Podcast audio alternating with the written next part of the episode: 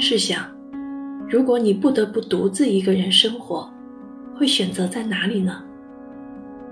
二十八岁的佳倩选择了冰岛。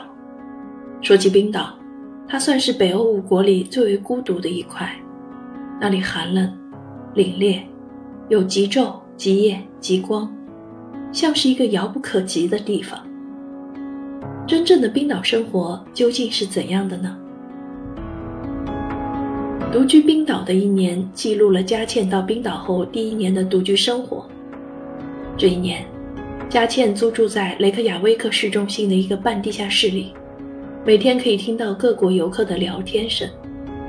她在市中心的金融街工作，每天坐着同一辆公交车，戴着耳机上下班，还参加了冰川徒步，看到了好多次极光。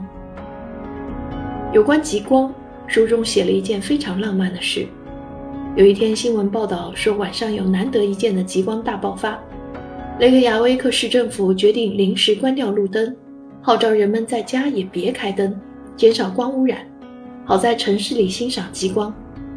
人们纷纷来到格兰迪地区的一个山坡，没人低头看手机，也没人架三脚架拍照，大家都穿了厚外套，静静地欣赏着美丽的极光。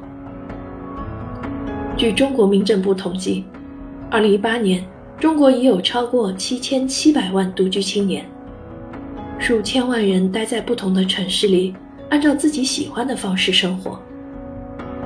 在冰岛的佳倩，认真地安排自己的饮食起居，看马路上悠然闲逛的冰岛羊，锅里咕噜咕噜煮着的红豆粥，听窗外呜咽的寒风，独居也可以拥有满满的烟火气。